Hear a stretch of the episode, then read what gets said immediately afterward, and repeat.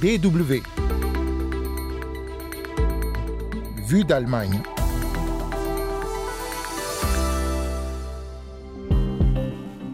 Page d'histoire dans Vue d'Allemagne cette semaine. En juin 1948, une opération spectaculaire démarre pour ravitailler 2 millions de Berlinois isolés par le blocus soviétique. Retour sur ce pont aérien mené pendant plus d'un an et considéré comme le premier grand conflit de la guerre froide.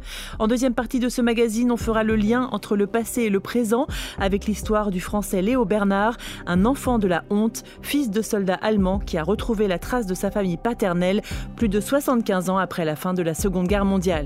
Vous écoutez Vue d'Allemagne, c'est Anne Le Touzé au micro. Willkommen et bienvenue. Le bruit que vous venez d'entendre, c'est celui d'un Douglas DC-3, un des avions cargo américains utilisés lors du blocus de Berlin pour acheminer des vivres aux habitants de l'ouest de la capitale allemande, isolés du reste du monde par la force d'occupation soviétique. Durant plus d'un an, le ciel berlinois n'a pas connu de répit, avec des avions atterrissant et décollant toutes les 90 secondes. Mais avant de vous raconter les détails du pont aérien de Berlin, il faut revenir sur les épisodes qui l'ont précédé. Lorsque la Seconde Guerre mondiale prend fin, le 8 mai 1945, l'Allemagne est en ruine et il ne faut pas longtemps avant que l'ombre de la guerre froide plane sur la reconstruction de l'Allemagne occupée. Les puissances victorieuses se sont partagées le pays en zones d'occupation. Elles ont fait de même avec la capitale Berlin. Située au milieu de la zone soviétique, la ville est divisée en quatre secteurs, américains, britanniques, français et soviétiques. L'îlot occidental de la ville abrite environ 2 millions d'habitants. C'est le 20 juin 1948 que les l'épreuve de force commence entre l'Ouest et l'Est. Les Alliés décident de mettre en place une union monétaire. C'est la naissance du Deutsche Mark, une monnaie forte qui doit permettre à l'Allemagne de se stabiliser économiquement. Le marque est instauré aussi à Berlin-Ouest et le dirigeant soviétique Staline craint que cette nouvelle monnaie ne consacre le statut spécial de la ville comme tête de pont des alliés occidentaux au milieu de la zone soviétique. Pour Bernd von Kotzka, directeur par intérim du musée des alliés à Berlin, c'est la goutte d'eau qui fait déborder le vase entre les anciens alliés de la guerre. Une politique allemande commune était déjà très difficile et avec l'union monétaire, elle est devenue impossible. Dans la nuit du 23 au 24 juin 1948, les soviétiques bloquent tous les accès au secteur ouest de Berlin. Ils coupent aussi l'électricité. C'est le début du blocus de Berlin. Objectif démoraliser les habitants afin de pousser les Alliés hors de la ville divisée. Mais pour les Alliés, pas question d'abandonner Berlin, symboliquement considéré comme un avant-poste de la liberté, un rempart contre le communisme. Alors que les Berlinois sont menacés de famine, le président américain Harry Truman décide de mettre en place une opération spectaculaire, l'approvisionnement par les airs des habitants de Berlin-Ouest via les trois couloirs aériens garantis par l'URSS. La réflexion initiale d'organiser un pont aérien a reçu un accueil réservé. Mais il n'y avait pas d'alternative. Et c'est comme ça que ce pont aérien provisoire, cette idée inimaginable de ravitailler 2 millions de personnes par les airs, a commencé. Le 26 juin 1948, les premiers avions américains et britanniques décollent des bases de Francfort et Wiesbaden, destination Berlin. Bientôt, les transporteurs voleront 24 heures sur 24. Toutes les 90 secondes, ils décollent et atterrissent sur les aéroports à Tempelhof, dans le secteur américain, Gâteau, en zone britannique, et à partir de décembre 1948, à Tegel, le nouvel aéroport construit par les Français. Il faut dire que Berlin-Ouest a besoin d'au moins 5 000 à 6 000 tonnes de nourriture et de charbon par jour faire face au blocus. Le point culminant est atteint mi-avril 1949. En 24 heures, environ 1400 avions livrent près de 13 000 tonnes de fret. Les pilotes du pont aérien sont en mission permanente.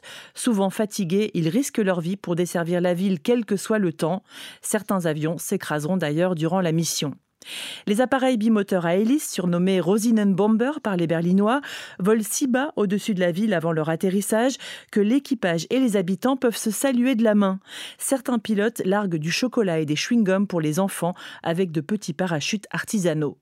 Le début du pont aérien marque aussi une césure dans les relations entre les forces occidentales et les Allemands sous occupation.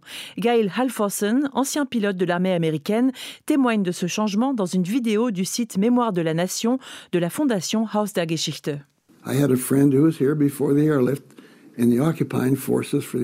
J'avais un ami qui était ici avec les forces d'occupation américaines avant que le pont aérien commence et il a dit que lorsqu'ils allaient au restaurant, les Allemands se levaient et s'en allaient car ils ne voulaient pas être associés à eux. Mais après le blocus et l'acheminement de toute cette nourriture à 2 millions de personnes à Berlin, il a dit que lorsqu'ils allaient au restaurant, alors les gens leur achetaient quelque chose à manger, quelque chose à boire, etwas zu essen, etwas zu trinken.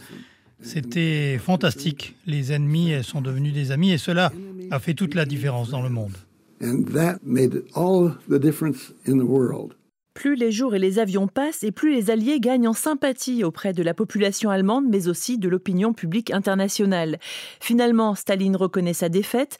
Après 322 jours, le 12 mai 1949, il met fin au blocus de Berlin. Les Alliés ont alors livré plus de 2,1 millions de tonnes de vivres à Berlin-Ouest à l'aide de 260 000 avions. Pour l'historien Walter Hofer, qui témoigne aussi sur le site Mémoire de la Nation, la tentative de Staline a non seulement échoué, mais elle s'est aussi transformé en boomerang. Staline a atteint le contraire de ce qu'il voulait. Il voulait obtenir des alliés qu'ils arrêtent de mettre en place une ville ouest allemande à Berlin, mais le blocus a accéléré le processus. L'OTAN a été fondée, l'intégration occidentale a progressé. Le blocus de Berlin par Staline est l'un des plus mauvais calculs qu'un responsable politique ait jamais fait. Les Allemands, eux, se sont sentis réintégrés dans la communauté occidentale, estime Bernd von Kotzkar du musée des Alliés. Les Allemands ont collaboré très étroitement avec les Alliés lors du pont aérien, ce qui fait qu'ils ont ressenti les forces occupantes comme des forces de protection.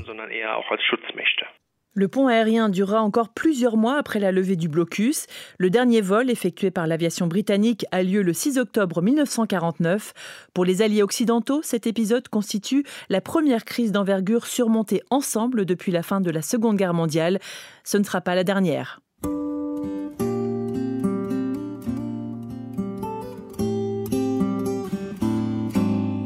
Vue d'Allemagne, deuxième partie, et comme promis, on revient au présent avec une histoire de quête d'identité.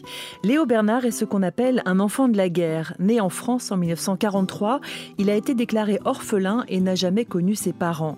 Ce n'est qu'en 2012 qu'il accède à son dossier aux archives après plusieurs demandes déboutées par l'État. Léo Bernard découvre alors ses origines. Sa mère est française, son père allemand. Il se rend compte qu'il fait partie des quelques 200 000 enfants surnommés enfants de la honte.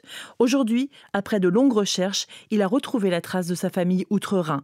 Niklas Munch l'a accompagné à Cologne. Je reconnais par rapport à la photo. Oui, alors, à Cologne. Pour Léo Bernard, c'est le rendez-vous d'une vie.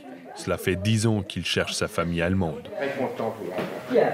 Moi, je suis le reste de notre famille. Et aujourd'hui, à Cologne, il rencontre pour la première fois sa cousine. Ça me fait chaud au cœur. hein. C'est une chose que- qu'on ressent quand même euh, et très fort.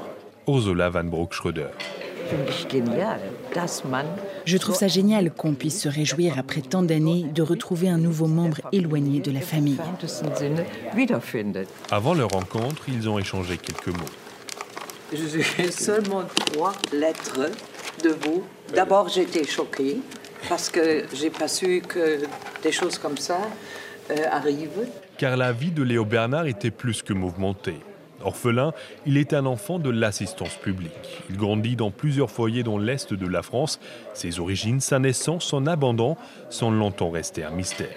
En 1978, il tente une première fois de récupérer son dossier. L'État français refuse. Mon dossier est passé devant une commission et on m'a convoqué et on m'a dit Monsieur Bernard, on vous dira rien. Jamais de votre vie vous ne saurez ce qui s'est passé. Jamais de votre vie vous connaîtrez votre véritable identité. Votre dossier, il est, il est classé secret par l'administration. On vous dira rien. Ce n'est qu'en 2012 qu'il découvre son histoire. Il a presque 70 ans lorsque les autorités lui donnent enfin accès à son dossier. Il y découvre que ses parents ont quitté la France juste avant la libération pour s'installer à Cologne et qu'ils l'ont laissé chez une nourrice. Cette maison, ça Oui. doit être numéro 8. Avec sa cousine, ils se rendent à l'ancienne adresse de ses parents. Ah, et que ça a été démoli, ils ont fait une, une construction à la place. Jusqu'à aujourd'hui, il reste des questions sans réponse. Pourquoi ses parents sont partis ensemble? Et pourquoi lui est resté en France? Dans son dossier aux archives, il a retrouvé des documents personnels cachés par l'administration française. Alors ça, ça c'est la lettre de, de, de, mon père, là. Voilà, de Cologne. Cologne, 10 mars 1946. Gladbacher Strasse 8, Allemagne. J'ai l'espoir qu'il est toujours en bonne santé et chez vous. Et j'attends le jour quand je pense reprendre mon fils. Léo Bernard n'a jamais revu son père, mais être ici, dans sa ville, le rapproche de lui. Je sais que mon père, il y a 80 ans, bah, il habitait ici. Et donc euh, aujourd'hui, bah, j'ai 80 ans euh, et je sais que il s'est baladé, il a pu se balader dans Cologne et tout ça. Bon, et puis moi, aujourd'hui, bah, je suis là, enfin, sur sa trace. Le destin de Léo Bernard n'est pas un cas isolé. En France, on en compte environ 200 000 enfants franco-allemands de la guerre. Il y en a aussi en Allemagne. Près de 20 000 sont issus de l'occupation française après la guerre. Parmi eux, Manfred Zich. Lui aussi cherche sa famille depuis des années. J'ai les larmes aux yeux quand j'en parle. C'est difficile de ne pas connaître ses racines. Parfois, on pense aussi à arrêter les recherches parce qu'on n'avance pas. Puis, quelques jours plus tard, on se dit euh, pourquoi ne pas continuer? Cela ne laisse pas de répit. Dans la plupart des cas, les recherches n'aboutissent pas, d'un côté de la frontière comme de l'autre. D'abord parce que les noms sont mal orthographiés, mais surtout parce que les archives bloquent l'accès au dossier. Chantal Lecontrec, présidente de l'Association des enfants franco-allemands de la guerre. Nous n'avons pas le patronyme exact dans le plupart du temps, puisque ce nom a été entendu par nos mères, mais phonétiquement. Et ça s'écrit autrement dans l'autre langue.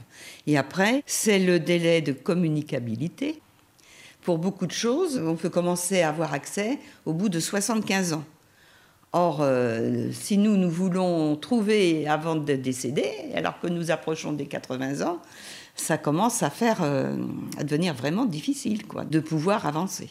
L'association existe depuis 2005. Sur les 900 adhérents, seulement une centaine ont pu retrouver leur père. Et c'est déjà la fin de Vue d'Allemagne. Merci à Niklas Munch pour son reportage et merci à Ralph Bosen pour le sujet sur le pont aérien de Berlin. Merci aussi à toutes et à tous d'avoir suivi ce magazine. Rendez-vous la semaine prochaine pour un nouveau numéro de Vue d'Allemagne. D'ici là, portez-vous bien. Tchuss